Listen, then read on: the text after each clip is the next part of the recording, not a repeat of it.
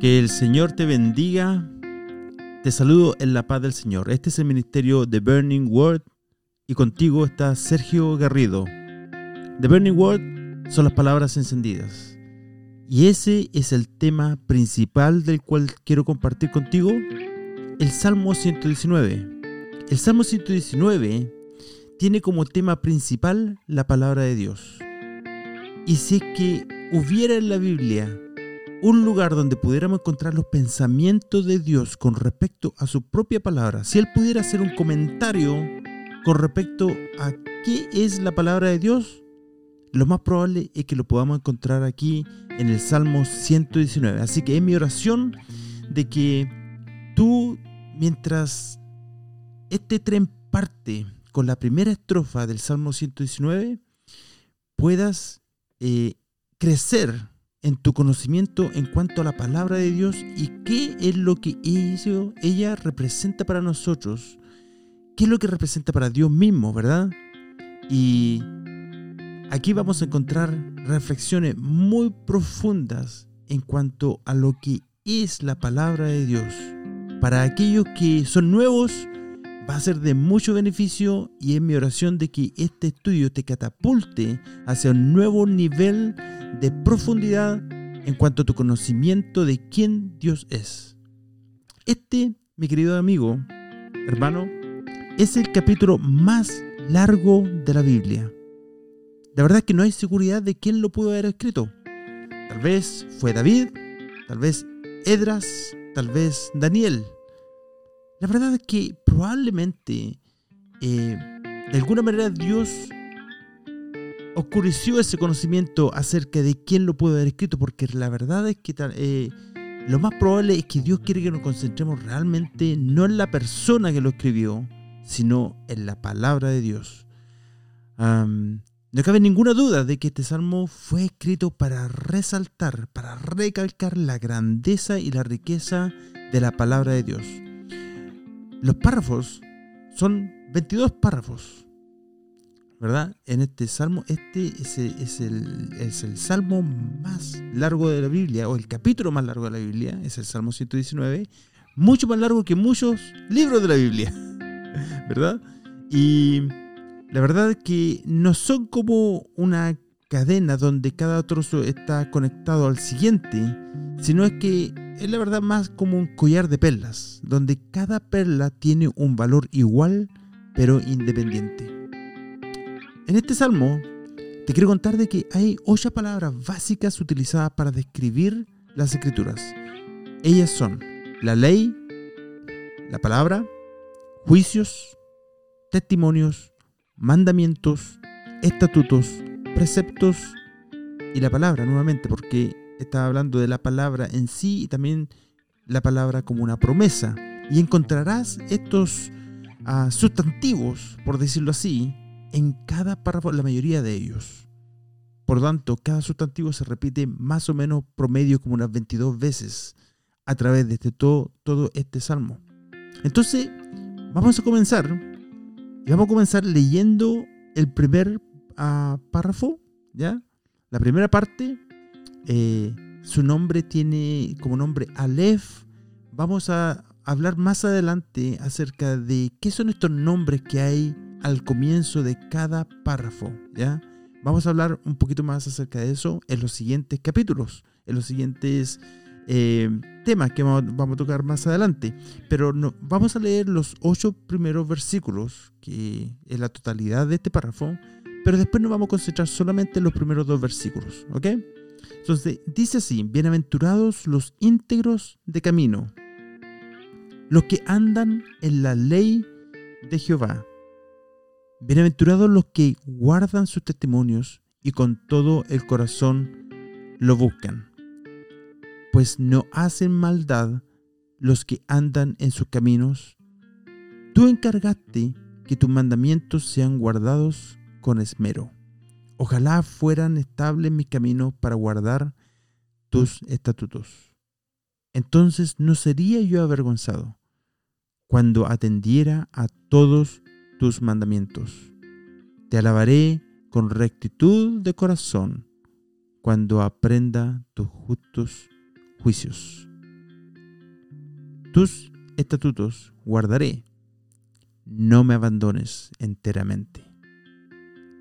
Entonces, como le dije anteriormente, nos vamos a solamente concentrar en los primeros dos versículos, porque hay tanto que hablar acerca de este salmo, ¿verdad? Por lo tanto, más o menos, para los que son buenos para matemáticas, si cada párrafo lo vamos a dividir en tres partes, ¿ya? Eh, es un verdadero desafío, eh, principalmente para mí, eh, pero también para los que desean escuchar. probablemente no demoremos como 66 semanas, así que realmente es un desafío que me he tomado en el nombre del Señor para poder entrar profundo en la palabra de Dios, ¿verdad? Eh, así que comencemos, comencemos con el versículo 1, ¿verdad? Bienaventurados los íntegros de camino. Aquí la palabra íntegro habla de ser completo, entero, de acuerdo a la verdad y a los hechos perfecto, inocente. También hay algunos de los significados principales a partir de la palabra en hebreo, la palabra original. A veces una vida de complacencia y religiosidad causa que seamos de una manera en la iglesia o públicamente y de otra en casa, ¿verdad? Usted probablemente ha visto a alguien o ha conocido acerca de alguien. Un aspecto típico que puede resaltar podría ser, por ejemplo, en el hombre, principalmente, principalmente en el hombre, pero no está, eh, no es exclusivo para el hombre, porque eh, usted sabe de lo que yo le voy a hablar. Le voy a hablar de acerca de un poquito acerca de la ira, ¿verdad? Eh, y usted lo ve en la calle cuando va manejando, hombres y mujeres, con mucha ira, mucha rabia, ¿verdad? Pero tampoco no lo podemos eh, limitarlo solamente a este tipo de actitudes eh, y en sí hablar de la ira, podríamos hablar mucho de la ira, ¿cierto? Pero hay otro tipo de actitudes que también se podrían em, hablar en cuanto a lo que es la diferencia cuando alguien muestra una cara o una máscara, ¿verdad? Públicamente y es totalmente diferente en la casa. Y eso también podríamos hablar también que sucede lo mismo con los celos, el orgullo, la falta de paciencia, la falta de amor, la falta de gracia. Y, solamente usted, si usted va a, lo que son los frutos del Espíritu, que lo habla, ¿verdad? En el Nuevo Testamento, las cartas de Pablo. Entonces, si uno se mira a ese espejo, dice, bueno, la verdad es que esto me falta, ¿verdad? Y podría ser cualquiera de estas, de estas falencias, ¿verdad? Entonces, cuando habla, aquí el salmista habla de bienaventurados los íntegros. Cuando hablamos de íntegro quiere decir que somos igual en todas partes, ¿verdad? Eh, en una ocasión me acuerdo que la, manera mejor yo de aprender qué es íntegro es cuando vi por vi una vez una madera que era roja, bien dura, buena madera, ¿cierto? Y era por todas partes igual, ¿verdad? Sin embargo, hoy en día, por motivo tal vez económico, se vende lo que una cosa que se llama la maciza, que por fuera se ve súper bonita, ¿cierto? Pero por dentro no es así, no es una madera, madera dura, ¿verdad? Esa es la diferencia entre, eh, se podría decir, si se puede eh, representar, ilustrar la diferencia entre una persona que es íntegro y otra persona que no es íntegro. La persona que no es íntegro solamente se ve bien por fuera, ¿verdad? Pero por dentro no lo es, ¿verdad? Y aquí está hablando de acerca de ser íntegro de camino. ¿Qué es esto de ser íntegro de camino? De camino, la verdad es que el camino nos habla acerca de la manera, el carácter moral, el rumbo de la vida. Cuando hablamos de camino, hablamos no solo de lo que tratamos de mostrar en lo público, en el trabajo, sino también en lo secreto, en nuestros pensamientos íntimos, ¿verdad? No podemos pretender que nuestros pensamientos sean inundados con todo tipo de basura o carnalidades, pleitos, sospechas, etc. Y pensar al mismo tiempo que mi manera de ah, reaccionar va a ser diferente. No, la verdad es que Proverbios 23, 7 dice, Por, porque cuál es su pensamiento en su corazón, tal es él, ¿verdad? Pero ¿cómo es entonces que eh, podemos llegar a ser íntegros y así llegar a ser bienaventurados, ¿verdad? Queremos ser bendecidos, ¿cierto? Eso es, lo que significa ser bienaventurados, ser bendecidos, ¿cierto? queremos ser bendecidos. Entonces, ¿cómo podemos llegar a ser íntegros? Y tal vez eh, tú no estás ahí y te estás mirando ahora en el espejo de la palabra del Señor y dice, bueno, eh, hay cosas que realmente tengo que, que, que, mejorar, hay cosas que tengo que corregir en mi vida, ¿verdad? Y tal vez lo único que ves son falencias relacionadas con hábitos dañinos y autodestructivos. Pero eso es todo lo que sabes. Y ha pasado tanto tiempo desde la última vez que trataste sin éxito de hacer las cosas bien, que ya la verdad es que perdiste la, perdiste la esperanza. Y para volver a intentarlo, siente que ya ha sido demasiado lejos. La respuesta está en la segunda parte de este verso. ¿Qué dice este verso? Bienaventurados los íntegros de camino, los que andan en la ley de Jehová. Necesitamos comprender que aquí el verbo andar conlleva una imagen de un continuo caminar, de una manera de actitud, de un proceder que está anclado en la ley de Jehová, el cual es la Biblia. Y yo te quiero decir que sí, la verdad es que es un continuo caminar, pero sabes que cuando uno estaba estancado en el barro, lo más importante y a veces lo más difícil es dar ese pequeño paso adelante ese pequeño paso de fe, ¿verdad? Ese pequeño paso de guagua, como le decimos en Chile, pero son los babies, ese pequeño paso de, ese niño que, que, está dando su pequeño paso cuando tiene 10, 11 meses, un año, ¿verdad? Eso es todo lo que muchas veces necesitamos, es dar ese pequeño paso y salirnos de ese lugar donde hemos estado estancados. Lo que el autor aquí nos está diciendo es que no podemos ser íntegros, completos o perfectos si no desarrollamos una devoción absoluta hacia la palabra de Dios. Y a lo mejor tú estás pensando, pero no entiendo la Biblia. ¿Verdad? Como muchos, la verdad que no la entienden, ¿verdad? Y pasan muchos años en la iglesia, tal vez, y, no entienden la Biblia, ¿verdad? Y para eso estamos aquí en el ministerio de Burning Word, las palabras en fuego, ¿verdad? Para ayudarte a entender la Biblia, para que crezcas en cuanto al, a conocer mejor la Biblia, ¿verdad? Esa es una de las razones más importantes por las cuales muchas veces no vivimos en victoria, porque no andamos muchas veces es la ley de Jehová, quien es nuestro admirable consejero. A veces elegimos simplemente no andar, ¿verdad? De acuerdo a la ley de Jehová. Tenemos tiempo muchas veces para todas las demás cosas de la vida, excepto para buscarle de todo corazón, ¿verdad? Andar también nos habla acerca de la persistencia y la disciplina. Vivimos en un mundo donde no nos gusta esperar. Abandonamos fácilmente lo que un día era un compromiso y escapamos a la primera señal de una tormenta. Mm. Fallamos y ya no queremos andar. En lugar de levantarnos y sacudirnos el polvo, el polvo y seguir caminando, bueno, eh, Proverbios 24, 16 dice, porque aunque siete veces caiga el justo, volverá a levantarse. Y es tiempo de que podamos eh, volver a tomar esos compromisos, ¿verdad? Es tiempo de que podamos volver a pararnos, a actuar varonilmente, como dice Pablo, ¿verdad? Es tiempo de poder volver a al primer amor, ¿verdad? Es tiempo de volver a, a abrir nuestro corazón al Señor Jesús, ¿verdad? Andar en la ley de Jehová también nos exhorta a la obediencia, y esto es una palabra tan importante. Existen numerosos versos bíblicos que nos enseñan a caminar en la obediencia delante de Dios. Y la verdad es que aunque no tenemos tiempo de poder ir a cada uno de esos versos, eh, los menciono. Primera de Reyes 3.14 y segunda epístola de Juan 1.6.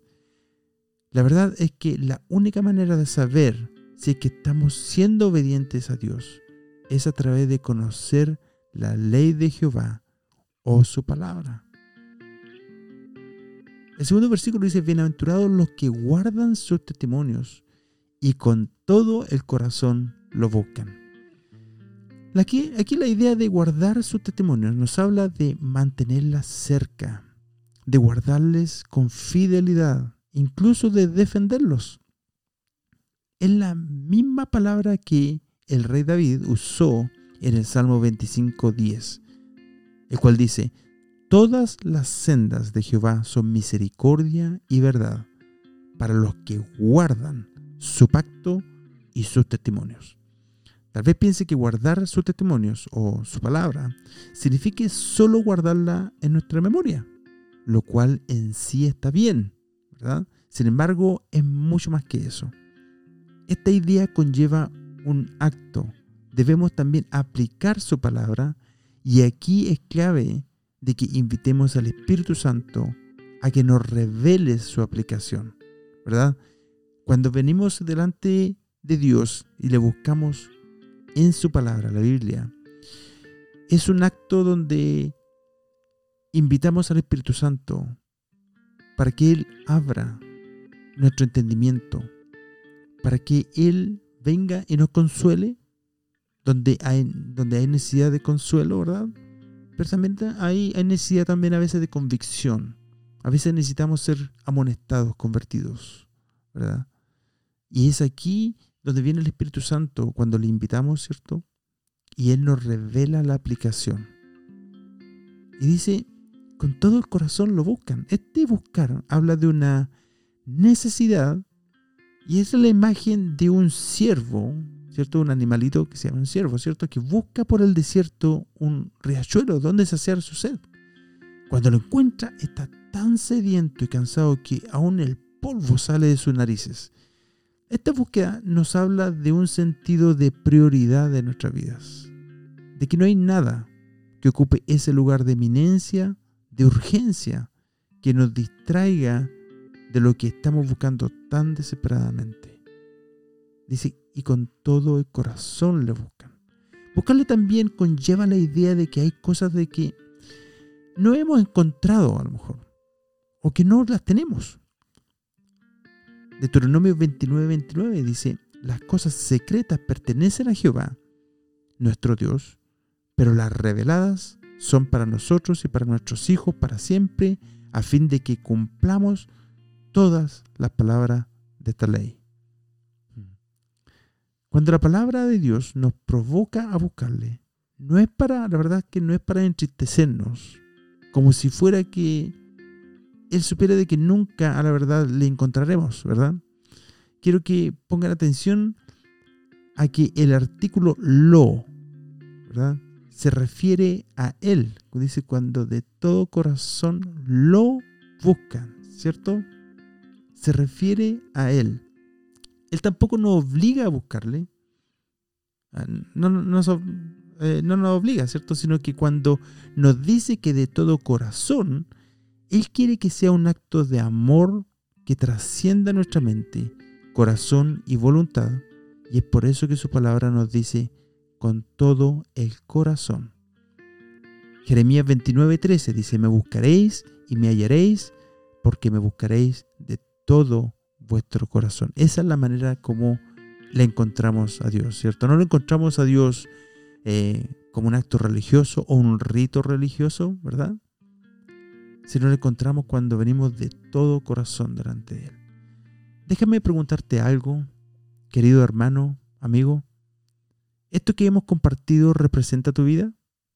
¿Son estas las características que eh, marcan tu caminar con el Señor? Tal vez digas, estoy en circunstancias tan difíciles hoy en día que siento que mi fuego ya se apaga. Déjame decirte algo, querido hermano amigo. Tu fuego nunca se apagará si crees verdaderamente en Dios. Estos versos nos señalan que la vida es muchísimo mejor cuando vivimos a la manera de Dios. La verdad es que es tan diferente, ¿verdad? Hay un contraste cuando lo miramos desde la perspectiva del mundo, sabemos cómo el mundo ve a alguien que está tratando de caminar en el camino del Señor. Y lo ve como a alguien tan aburrido, ¿verdad? que debería estar disfrutando la vida, disfrutando entre comillas, ¿cierto? En lugar de buscar al Señor. Sin embargo, la realidad es, y pienso que tú sí lo sabes, que si alguna vez has caminado con Dios, sabes que en esos días, cuando vivías en comunión cercana con Dios y te despertabas y había un sentido de unión, ¿verdad? Cuando tus pensamientos ya eran con respecto a Dios, ¿verdad? Y sentía que Él estaba complacido con tu vida, esos eran los mejores días de tu vida. La idea de estos versos anteriores no es que enfrente tuyo encuentres una serie de requisitos como si fuera una lista de todos los sí y otra lista de todos los no, ¿verdad? Sino que si encuentras que estás lejos de lo que compartimos, que te coloques a disposición de alguno de los ministerios que Dios ha proveído para buscarle en oración, para buscarle en su palabra, en confraternidad y en alabanza. Estos son los ministerios y los medios que por gracia encienden nuestras vidas con una pasión más intensa. Necesitas volver hacia la palabra, volver hacia las rodillas en oración. Si estás en un lugar donde existen restricciones impuestas sobre las iglesias, necesitas volver a la iglesia cuando sea posible y escuchar la exhortación de la palabra de Dios. Tienes que volver a tener confraternidad con otros creyentes que estén en las llamas por el Señor y dejar que ese fuego te contagie en tu corazón. Eso es lo que necesita suceder en tu vida. Que el Señor te bendiga y será hasta la próxima vez.